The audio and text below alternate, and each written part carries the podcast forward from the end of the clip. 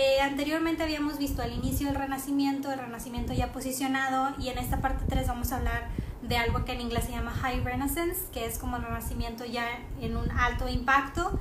Y aquí vamos a ver dos personajes principales. El primero que vamos a hablar del día de hoy, especialmente el día de hoy vamos a hablar de Miguel Ángel, Michelangelo. Y el próximo domingo vamos a hablar de Leonardo da Vinci en la parte 4 y en la parte 5 vamos a hablar del Renacimiento del Norte y de Venecia. Pero bueno, entonces el día de hoy vamos a hablar de Miguel Ángel para los que les gustan. Creo que ya sabían por lo que les puse de, que, de quién creen que vamos a hablar y pues esta es una de las obras maestras de Miguel Ángel. Pero hay ahí varios datos interesantes de Miguel Ángel que les quiero comentar. Y pues bueno, el día de hoy vamos a utilizar dos libros, el mismo libro, The Short Story of Art. Si quieren conseguir este libro, nada más díganme y les paso el link. Si están en México, este, si están en otro lugar, pues yo creo que ahí les puedo ayudar a conseguirlo. Este yo lo conseguí de hecho en el museo en Ámsterdam, el Rijksmuseum. Creo que por aquí tengo el de este. Pero pues lo pueden encontrar en internet. Entonces vamos a usar este. Este es el que estamos usando para la cronología de las sesiones. Pero, por ejemplo, el día de hoy vamos a hablar del High Renaissance, pero este lo voy a dividir en dos sesiones porque aquí se habla de Leonardo da Vinci y de Michelangelo y quería pues hablar de los dos específicamente en una sesión porque son artistas que merecen su propio spot de tiempo. Y bueno, también utilicé este que tenía por ahí, que ya se los había enseñado en unas Stories, de El Vaticano, mi separador. Este creo que lo compré en Puebla o algo así.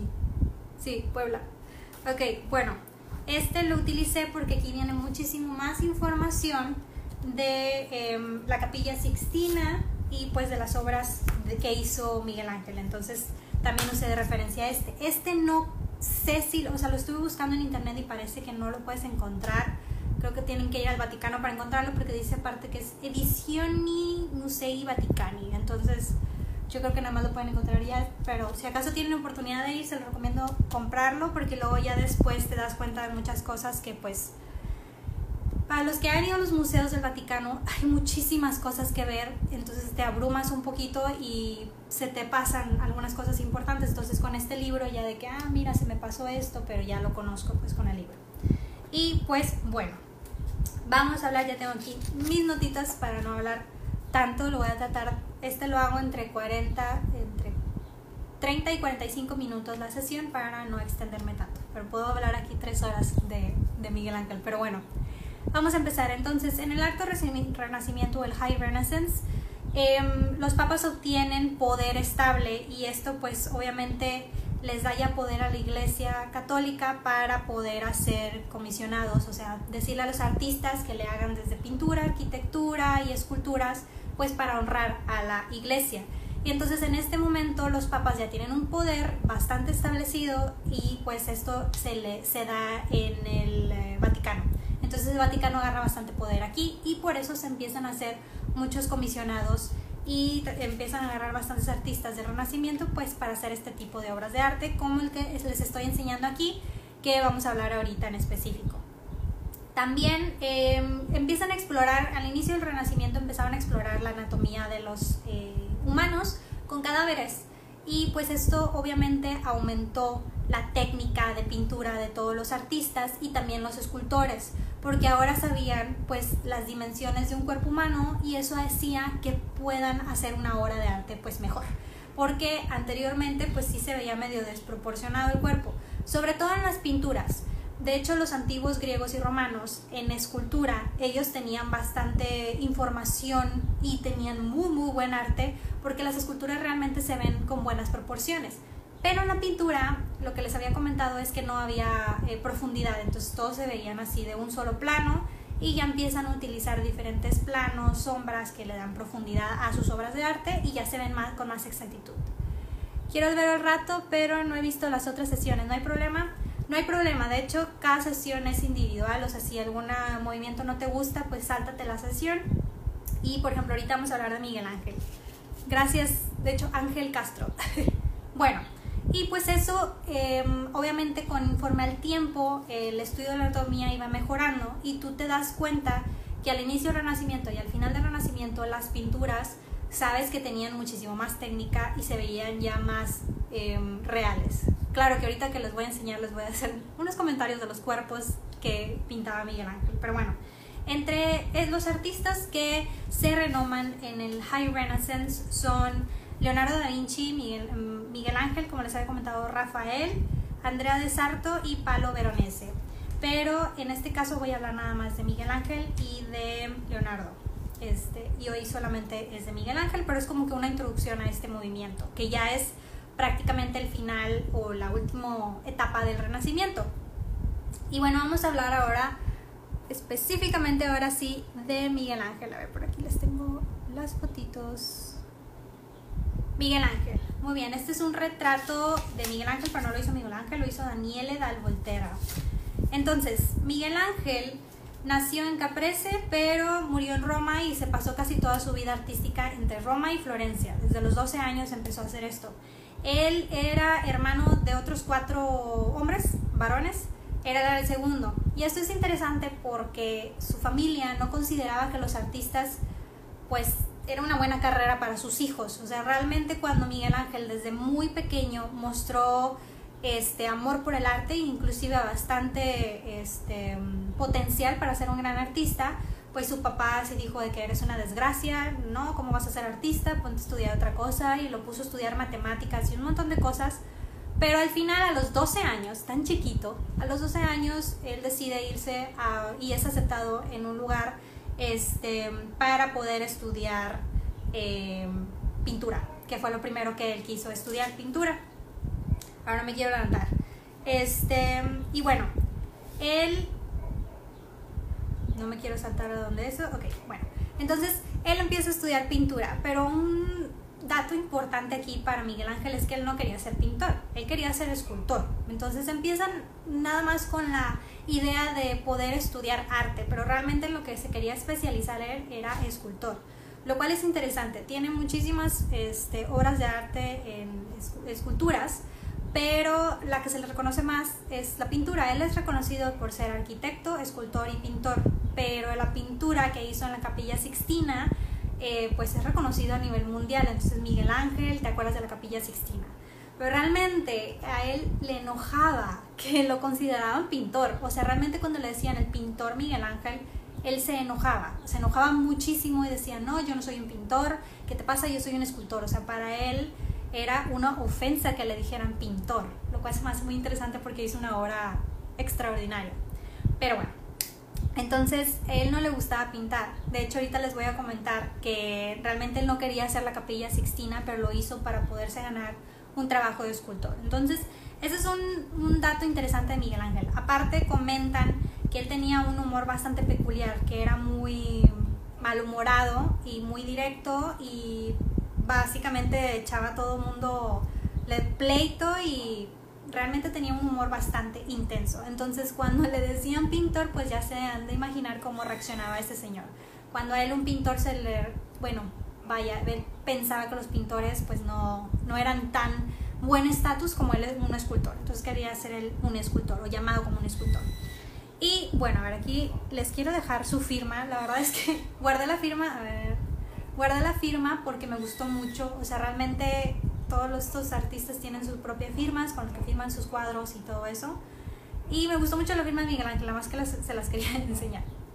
Y pues bueno, una de las personas también interesantes en la historia, de como chiquito, es esta persona que es Lorenzo el Magnífico, que era uno de los Medici. Los Medici o la familia de los Medici, este, va a acento en la E, era una de las familias más importantes de Florencia y tenían muchísimo dinero.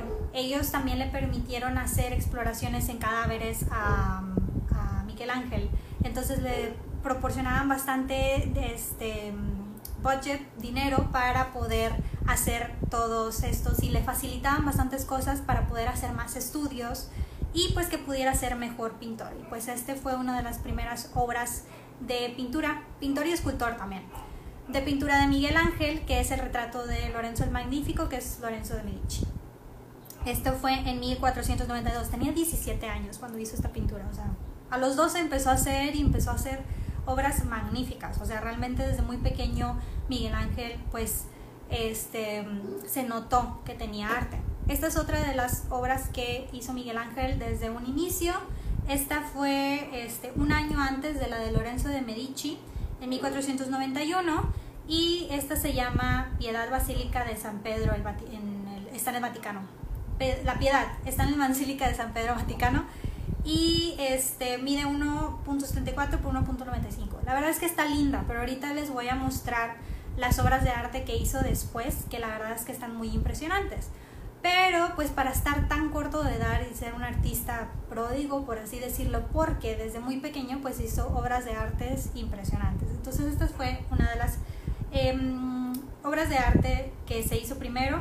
Esta es la Virgen de la Escalera, la piedad es de las quiero hablar ahorita, ya no los confundo. Esta obra de arte es la Virgen de la Escalera y esta fue de las primeras que hizo. Ahorita les enseño la piedad, que para mí es mi favorita. Esta es la piedad y esta es la que está en la Basílica de San Pedro. De esta es la que les quiero hablar. Una de las cosas interesantes de Miguel Ángel, como en su vida de escultor, es que él trabajaba con piedras completas. Quiere decir que tenías una piedra gigantesca y él empezaba a esculpir sobre la piedra directamente. Ahora, ¿y esto qué tiene que ver o por qué era difícil en esa época? Bueno, eh, para ser escultor normalmente lo que hacían es que tenían pedazos de piedra y por ejemplo los brazos se los ponían y se ponían algunas partes. No te ibas todo de, jalón en una piedra completa. Pero es sí, él dedicó su vida en, la escultura y hacer obras con las piedras completas, lo cual aumentaba el grado de dificultad, pero el detalle al final, o sea, si lo podrías lograr, pues era una sola pieza y pues eso era muchísimo mejor. Ahora, ¿qué tiene de asombroso esta pieza? Bueno, estamos hablando de mármol que está esculpido en mármol esta pieza mide 1.74 por 1.95 y esta pieza lo interesante es que vean el movimiento de este, la ropa de, la Virgen, de la mujer, el cuerpo de Jesús, el, el abdomen, o sea, realmente los músculos, vean las rodillas, o sea, las rodillas parecen una rodilla de un ser humano, o sea, no se ven, no se ven falsas, se ve Vean el brazo, vean que en el mano, si es que pueden ver bien, en la mano viene un agujero en la mano que fue pues obviamente donde están este donde lo crucificaron. Vean el detalle del dedo, vean, o sea, realmente tú ves esta obra de arte y parece que en realidad estaba una mujer este sosteniendo a Jesús, bueno, la Virgen sosteniendo a Jesús y que fueron, no sé, hechos en piedra en ese momento. O sea, realmente el detalle de esto es asombroso. Nada, pero tal vez es acá. Nada más confírmenme si sí me ven y me escuchan. Ah, sí, aquí está.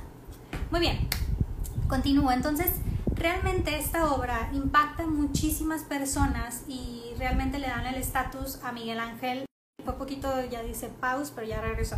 Y bueno, este una nota importante de esta obra es que este, hace algunos años una persona que aclamaba ser hijo de Dios este, le destruyó pedazo del, del brazo de este lado, este, del brazo izquierdo, y pues sí le hizo bastante daño a la escultura, pero la reconstruyeron. Entonces prácticamente lo que estamos viendo ahorita en el brazo es eso es reconstruido. Pero pues obviamente si, si te pones a ver muy muy bien, sabes cuáles son las partes originales y cuáles son las partes no originales. A lo largo de la historia, y ese es otro proceso, otro live yo creo independiente, cuando acabemos todos los, los movimientos, es la reconstrucción de las obras de arte. Obviamente la preservación de estas obras de arte no es como que hayan sido preservadas así como están hasta ahorita, o sea, realmente tienen que hacerle muchísimo tratamiento a las obras de arte, desde pinturas hasta esculturas, arquitectura, todo lo tienen que estar restaurando constantemente. De hecho, han echado a perder bastantes obras de, arte muy buenas por culpa de una persona pues, que no sabía bien de restauración de obras de arte. Entonces, esto es otra historia que vamos a hacer un live en específico para restauración de obras de arte, en donde han echado a perder las obras y en donde pues sí realmente se, se ve la diferencia que no debería verse diferente, debería verse igual a como se hizo originalmente. Y bueno, la otra obra de arte de Miguel Ángel es el David, el famoso David. Este, este está gigante, mide 5.17 metros por, este, ah, y pesa 5 toneladas, 5.572 kilogramos. Fue hecha en 1504 y pues bueno, este representa al rey David antes de enfrentarse a Goliat. Y para los florentinos esto simplemente era este, como un honor hacia la República de Florencia, que en ese entonces había, ahí está medio confuso, porque realmente en sus épocas de inicio eh, los Medici le dieron mucha oportunidad a Miguel Ángel para poder hacer estudios de anatomía, le encargaron un montón de trabajos.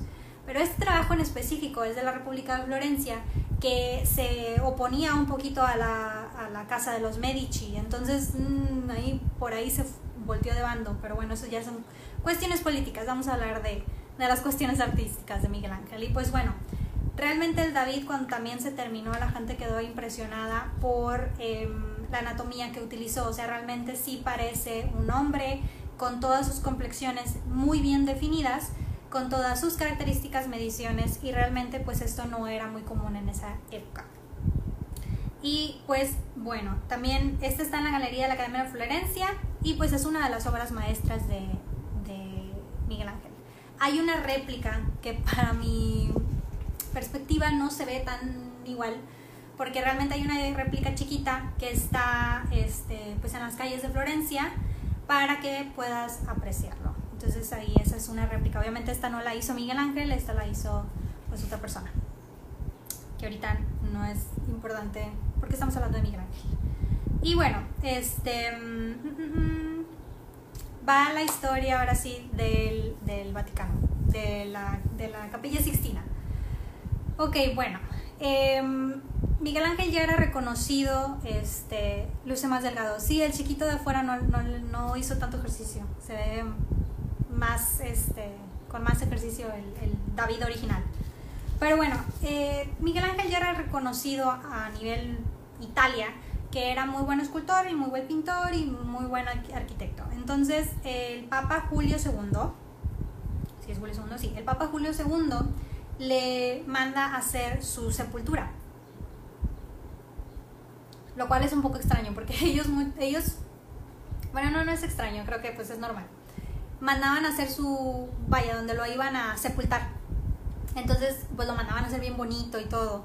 Y le habla a Miguel Ángel y le dice, quiero que hagas pues este, los diseños y las esculturas que van a ir en mi, en mi sepultura. Y Miguel Ángel estaba todo emocionado, porque pues él era lo que quería hacer, era quería ser escultor. Y va y empieza a hacer ideas y todo, y el Julio II, el, el Papa, este, dice, ¿sabes qué? Eh, bueno, aquí les voy a enseñar la escultura. Esta fue la que hizo, pero después. Porque esta todavía no la hace, pero para enseñárselas. Este, ¿sabes qué? Quiero que, pues, remodelar lo de la eh, Capilla Sixtina. Porque la Capilla Sixtina sufrió varios, pues, hubo una expansión en la Capilla Sixtina, pero también hubo, este, se empezó a agrietar y tuvieron que hacerle varias, pues, remodelaciones. La Capilla Sixtina, anteriormente, en el techo, era completamente, era un cielo estrellado, era completamente azul y con estrellas. Prácticamente eso era lo que había en el techo de la capilla Sixtina y había que una que otra obra en las paredes. Entre los artistas que pintaron las, las, obras de las paredes está Sandro Botticelli, que hablamos de Sandro Botticelli en las sesiones anteriores. De hecho fue la sesión anterior. Entonces, Sandro Botticelli fue uno, una obra de arte de Sandro Botticelli, está en la capilla Sixtina. Entonces se me hace muy y bueno, entonces le dice, pues pinta la capilla Sixtina, el techo. Estamos hablando de un techo de... A ver, ¿dónde está la, la medida? Está gigantesco. 40.9 metros por 13.4 metros. Y un techo, o sea, estamos diciendo que se pinta en fresco, quiere decir que tienes que pintar sobre la pared, o sea, sobre el techo tenías que pintar. Y pues Miguel Ángel no era como que muy fan de la pintura y se ofendió y dijo, no, yo no soy pintor, qué ofensa tan más grande, o sea, se enojó con el Papa, o qué ofensa tan más grande, yo no voy a hacer eso. Le dijo el papá, ok, entonces no, no vas a hacer mi sepultura tampoco. Y Miguel Ángel fue así de como que, no, pero esa sí la quiero hacer. Dice, bueno, te voy a dejar hacer mi sepultura cuando tú termines la capilla sixtina. Y Miguel Ángel de qué? Todo de regañadientes dijo, aceptó. Entonces aceptó hacer la capilla sixtina. Pero no la quería hacer, o sea, él fue obligado por el Papa Julio II. Bueno, ahí tuvieron un trato. Esta es eh, la sepultura de, de Julio II, el Papa, Obviamente esta la hizo hasta después que terminó la capilla Sixtina. Pero se los pongo de una vez porque vamos a hablar de la capilla Sixtina. Ahora, Estamos hablando de una magnífica obra de arte. O sea, si han ido a la Capilla Sixtina, se supone que no puedes tomar fotos, no sé de dónde salieron estas fotos. Yo tengo una foto que tomé a transfambalinas, pero las puse aquí porque la mía pues obviamente sale súper movida y todo, este, y pues esta las, la saqué de, de internet, mejor para que tengan un poquito más del detalle. Para los que no han ido, es impresionante. La capilla Sixtina está toda llena por las paredes y por el techo de pinturas. Estas pinturas, este, una pared de enfrente, este, bueno, depende de dónde entres. Y el techo está hecho por Miguel Ángel, pero las de las esquinas en las paredes están hechas por otros artistas, otros pintores. Y pues bueno, vamos a hablar de esto. Bueno, Miguel Ángel llega y ve y Miguel Ángel dibuja en su cuaderno eh, todos los pedacitos que están viendo de la capilla Sistina. Cada uno de los pedazos empieza a dibujar en su cuaderno hasta tener este resultado. Este ya es el resultado. Y pues estamos hablando de, de un techo gigantesco. Entonces contrata a cuatro asistentes para que pues le ayuden a pintar realmente, o sea, para que le ayuden. Y lo primero fue que no sabía cómo llegar al techo. O sea, realmente pintar en el techo era bastante complicado, entonces él se diseñó este, un pequeño sistemita con unas tablas, puso unos clavos y de ahí pudo empezar a pintar desde el techo. Pero sí fue increíblemente difícil esto. Se consigue a los cuatro asistentes, ve que esos asistentes no son tan buenos como él, no hacen lo que quieren y son ineficientes y los corren. Entonces él solito se aventó todo el techo de la capilla Sistina. Y eso es muy interesante, pues ya habíamos comentado que eh, Miguel Ángel era muy malhumorado, entonces se enojó con ellos y los corrió. Entonces se aventó el todo.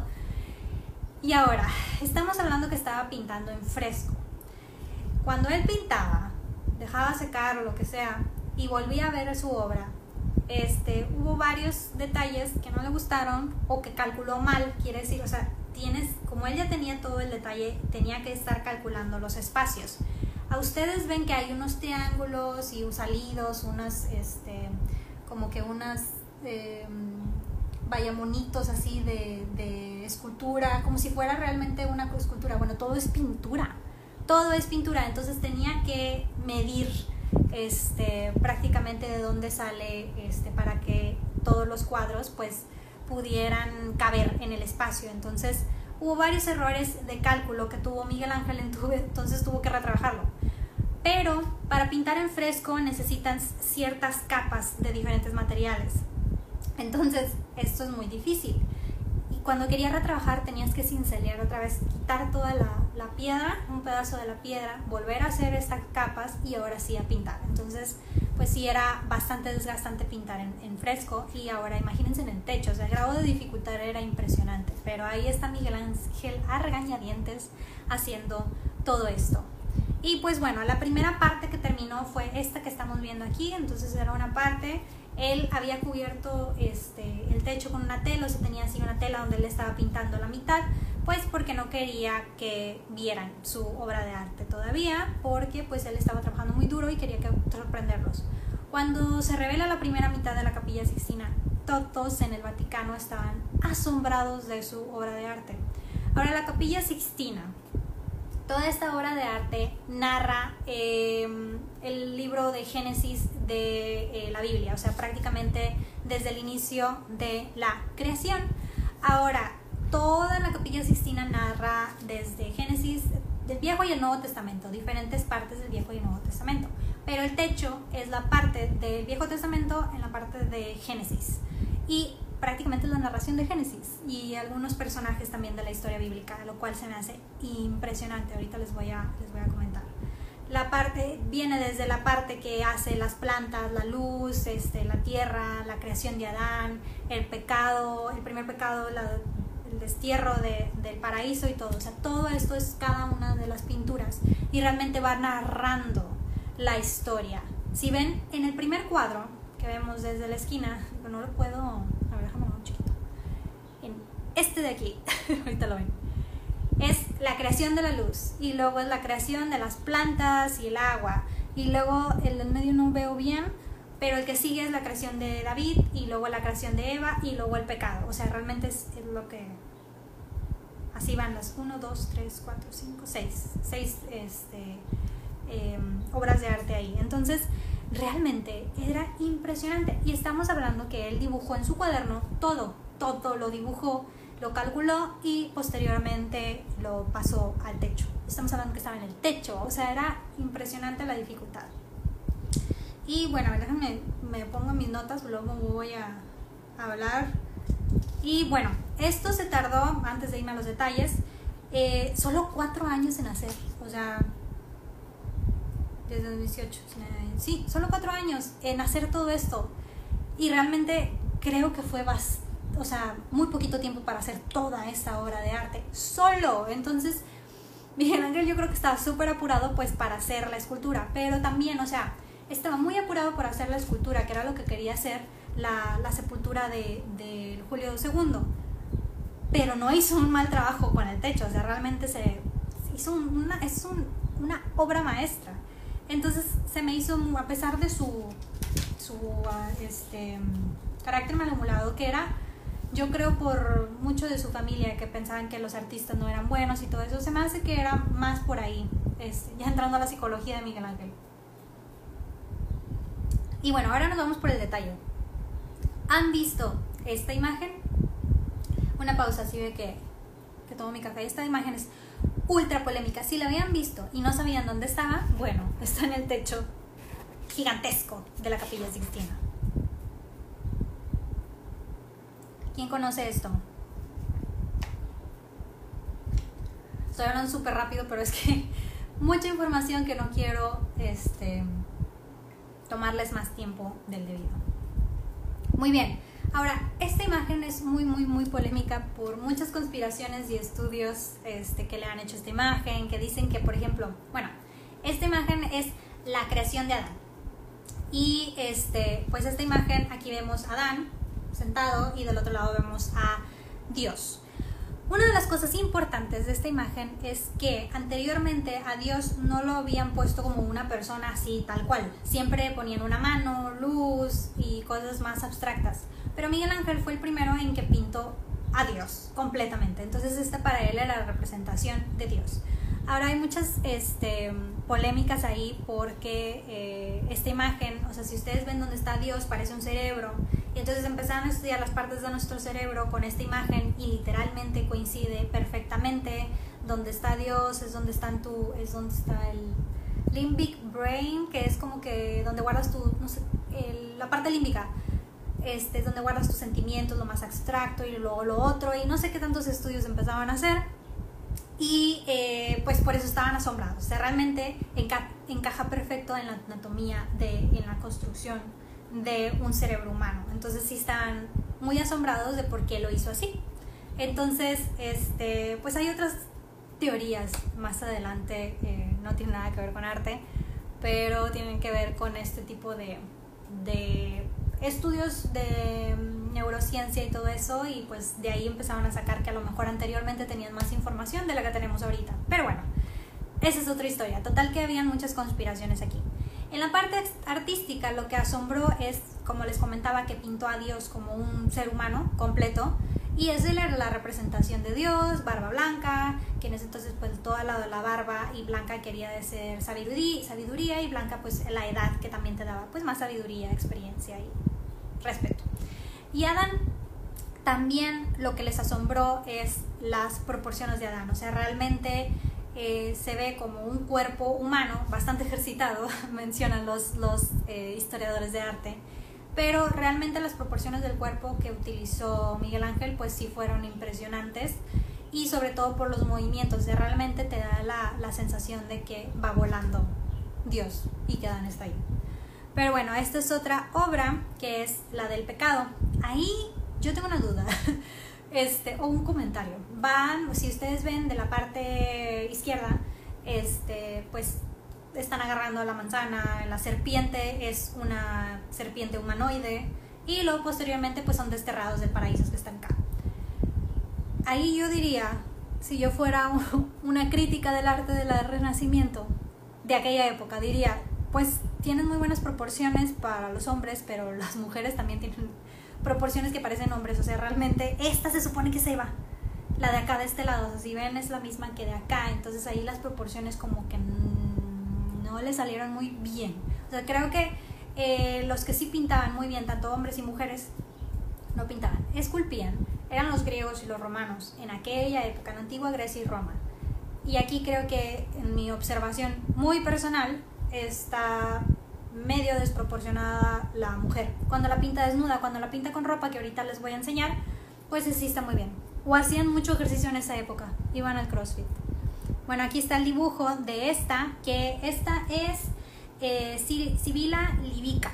Y aquí estamos viendo pues una mujer que sí se ve proporcionada, pero sí ven que resalta bastante los músculos. O sea, realmente hacía a gente muy, muy, muy musculosa.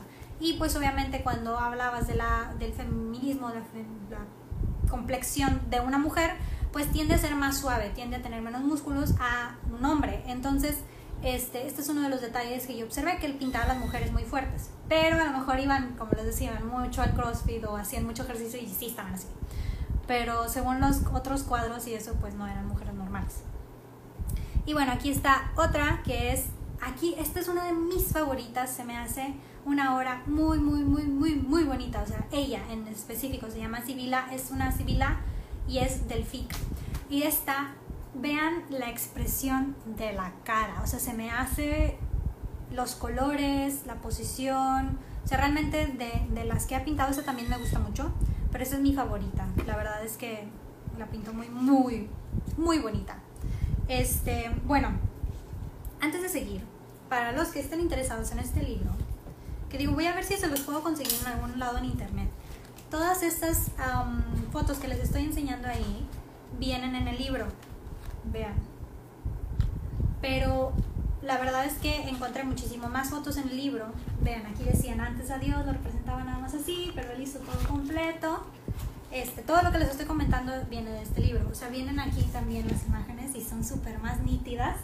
La verdad es que me la pasé leyendo ayer todo esto, lo empecé así a estudiar y todo. Este, y se me hace impresionante. O sea, las imágenes están súper bonitas. Este, pues sí te da una noción. Más que en internet. En internet obviamente no vienen, mira, esto es lo que les comento de ella. Me encantó. O sea, y aquí, aquí tú puedes ver el detalle de la imagen y de todo. Entonces está precioso el libro. Pero bueno, continuemos. Aquí les enseño otro detalle, bueno, se ve un poquito borroso, pero simplemente quiero resaltar la expresión de, de las caras. Estamos hablando de 40 metros pintados y vean aún así las sombras, la expresión, la complexión, todo. O sea, yo estoy impresionada. O sea, yo estoy impresionada con esta obra de arte, el tiempo en que la hizo, cómo la hizo. Ni siquiera era pintor, o sea, no. Y bueno, en esta, que era, esta es la creación de este, mm, El Sol y las Plantas, este, que era una de las que les comenté que iban como que la historia de Génesis. Y en esta, vean, lo que no entiendo es lo de la parte izquierda, quién es y por qué está descubierto su, su trasero. Digo, que tienen mucho sentido. Ah, y ahorita les voy a comentar algo de los desnudos que al último ya no les gustó. No de la no de la del techo, no de la bóveda, pero sí de otro pedazo que ahorita les voy a decir. Déjame ver si lo encuentro. Estuve estudiando, este, vaya, ¿por qué, por qué está así? Pero no, no encontré. Digo, si alguien sabe esta persona de aquí quién es, por qué está huyendo y por qué está descubierto de ahí. Pero bueno, eh, lo importante es, voy a seguir investigando y si lo encuentro lo voy a poner en los comentarios en el IGTV, porque sí me dio mucha curiosidad. Digo, hacía todo con significado, pero no encontré ese en específico y sí me llama mucho la atención. Pero bueno, lo voy a seguir buscando y si lo encuentro lo pongo en los comentarios cuando lo guarden en el IGTV. Pero lo que quería comentar era la expresión, o sea, este es, Dios y creando la expresión, o sea, vean el ceño fruncido, todas las características, las sombras, la barba, o sea, realmente se puso a hacer su tarea de una manera extraordinaria. Yo creo que Miguel Ángel no se imaginaba que iba a ser reconocido a nivel mundial de la historia en todas las épocas por esta obra, pero la hizo muy bien. Y bueno, aquí nada más les pongo un ejemplo de la reconstrucción, después de la reconstrucción o de la restauración de la bóveda de la capilla Sixtina. Este es el antes y después. Entonces sí, pues le recobraron los colores. Estos eran los colores originales y obviamente con el tiempo se deterioran y queda como el de la izquierda, pero realmente debería ser como el de la derecha. Ah, y bueno, para finalizar con, para finalizar no tanto final porque me a tardar un poquito, este, pues entrega a Miguel Ángel su obra maestra, a ver, aquí está, este es un pedazo y este es el otro, entrega a Miguel Ángel su obra maestra de este, la bóveda, o sea, regañadientes, ya acabé. Vean lo que entregó, o sea, realmente estaba el Vaticano súper feliz con lo que había hecho, o sea, realmente les gustó muchísimo. Y cómo retractaba, em, relataba a Génesis, que era el primer capítulo de la Biblia. Y ya le dieron chance de hacer la escultura, que es la que les enseñé. Después se puso a hacer la, escultura donde iba a ser sepultado el Papa Julio II. Posteriormente, no me les digo la fecha, que eso sí se me van. Ah, ah, ah. Le encargan hacer el juicio universal. Y el Papa Clemente, ya había muerto Julio II, el Papa Clemente este, VII. Y lo comenzó en, 19, en 1536, se tardó 5 años y pues se entregó en 1541.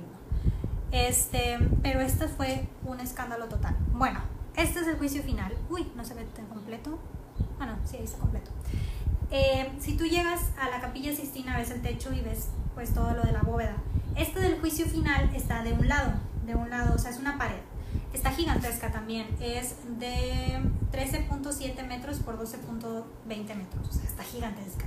Total, que esto debería representar el juicio final, o sea que ya es la, eh, regresa Dios a la salvación, o bueno, en este caso Jesús, y obviamente, este, pues, eh, punish castiga a los de a los este sorry porque a veces se me va este con, con esto que hago en inglés y en español se me traban los, los verbos. Pero bueno em, empieza a, en la parte de abajo a poner el castigo que tendrían aquellos pecadores que no merecen ir al cielo y en la parte de arriba pues obviamente la salvación y todo eso. Pero sí está muy intensa o sea sí la vi en persona y y no, o sea, para mi gusto está muy aterradora, o sea, si el propósito es asustar a la gente para que se porte bien y que no quieran ser castigados por Dios en el juicio final, pues creo que cumple su cometido, porque sí está muy intensa.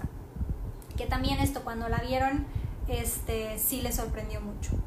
Una de las cosas que les sorprendió cuando terminaron esto, ahorita les voy a enseñar algunos close-ups. Una de las cosas que les sorprendió cuando terminaron esto es que había mucha gente desnuda. Si ustedes ven, en la parte del centro está Jesús con eh, María y tienen unos pañuelos Jesús cubriendo pues partes íntimas. Ahora, esto originalmente no era así. Ustedes van a ver, ahorita que les pongan zooms, a muchos personajes con estas tipo como, les decían pañales, pero son como pues eh, pedazos de tela, de seda, este, más o menos así, y que pues cubren sus, sus partes.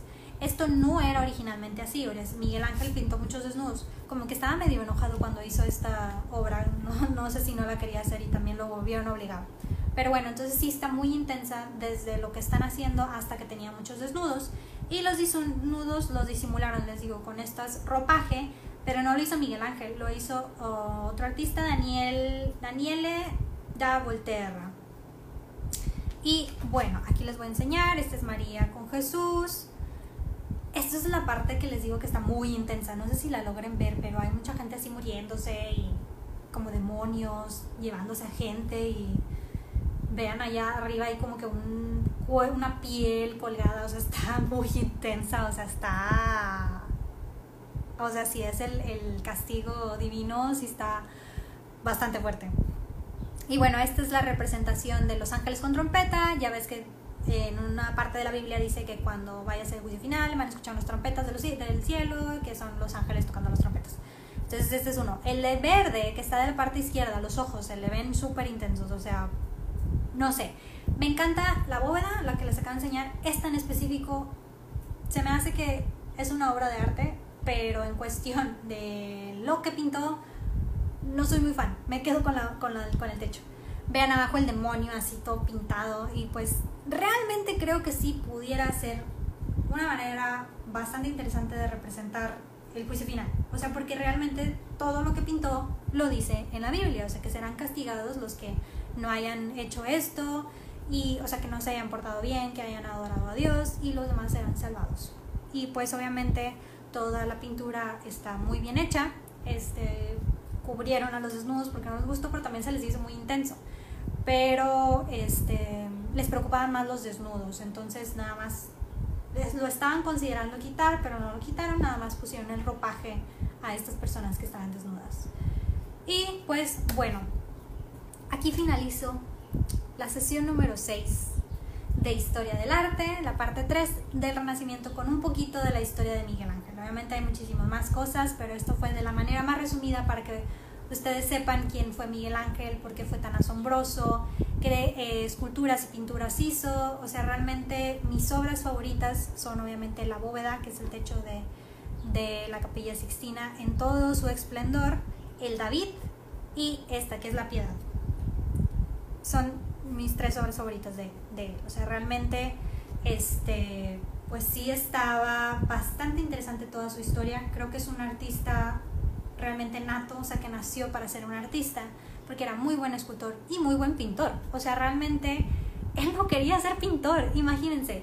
Una persona que no quiere ser pintor, que a regañadientes hizo este techo, es porque ya traía un don. O sea, lo hizo simplemente para poder hacer una escultura. Y lo hace con toda la mano, literalmente, solito, sin ayuda, en un techo, 40 metros. O sea, no, 40 metros de pintura. Es increíble lo que hizo Miguel Ángel y debería ser recordado por eso. Mm, y obviamente yo creo que tenía ese carácter por todo lo que tuvo que pasar.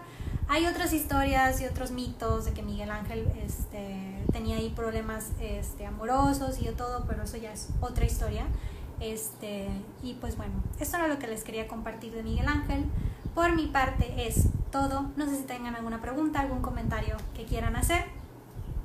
Les comento en lo que ponen sus comentarios, porque están los comentarios los veo de mucho después. Em, para recordarles que eh, todos los domingos a las 10 de la mañana estoy haciendo estas sesiones de historia del arte. El próximo domingo vamos a hablar de Leonardo da Vinci. Ahí sí, yo creo que me va a tardar más de una hora. Vamos a ver, parte 1 y parte 2 de Leonardo da Vinci. Me encanta. Me gustaría incluir las partes también de ingeniería. Hay un libro que compramos en Florencia, pero no lo tengo aquí, de sus inventos. Pero voy a ver si me pueden mandar algunas fotos. Este, bueno, en la próxima vamos a hablar de Leonardo da Vinci y luego en el que sí vamos a hablar de eh, lo último del Renacimiento y del Renacimiento en Venecia. Voy a ver si lo junto con uno, pero creo que es suficiente. El Renacimiento en Venecia tuvo una presencia muy importante. Posteriormente les voy a decir los otros tres. Sigue el manerismo, el eh, periodo de oro de Dutch, de este, los pueblos Dutch, los no, este, se me fue, Holanda y el movimiento barroco y rococo. Entonces son más adelante. Entonces lo que sigue es Leonardo da Vinci. Em, ¿Cuál era su relación de Miguel Ángel con el Papa en esos tiempos? ¿Es cierto que había una relación odio-amor? Yo creo que no hay información que me pueda corroborar 100% a lo que acabas de decir, pero sí hay, este, pues a todo lo que, lo que comentan en la historia es que eh, sí era como que se peleaban un montón, sobre todo eh, Miguel Ángel con la iglesia, porque Miguel Ángel tenía un carácter muy, muy intenso. Y pues sí se, se le bebía peleando, pero al final pues sí les gustaba su obra de arte, entonces todos modos lo contrataban. Ahora hay muchos mitos también de Miguel Ángel en cuestión amorosa, porque pues en ese entonces ya ven que, que la homosexualidad pues no era muy bien aceptada. Entonces hay mitos de que pues él nunca tuvo como que una relación fija, este, y uno de los mitos era porque estaba tan enamorado del arte que solo se quedó con el arte y el otro es que era homosexual y obviamente esto no lo iba a decir porque pues era un pecado mortal. Y pues trabajaba para la iglesia entonces era visto muy muy malo entonces no saben cuál fue la una o la otra pero este sí se comenta que Miguel Ángel vivía reprimido vivía enojado y tenía pues un carácter bastante fuerte. Pero yo creo que era a la defensiva. O sea, realmente creo que era una persona que vivía a la defensiva para poder hacer su arte y para poder ir en contra hasta de su familia, porque pues ellos no consideraban que el arte fuera digno, lo cual yo creo que ahorita, o sea, donde quiera que estén van a decir, vaya, estamos equivocados porque esta persona es recordada a través y será recordada a través de los siglos de los siglos y pues los padres no. O sea, realmente Miguel Ángel fue y trascendió a través de su arte. Y pues es, puedes trascender, no importa la, la vocación, simplemente que lo hagas pues con pasión. Y creo que a regañadientes lo hizo como quiera con pasión este techo porque no puedes hacer este techo si no eres este, apasionado de lo que haces.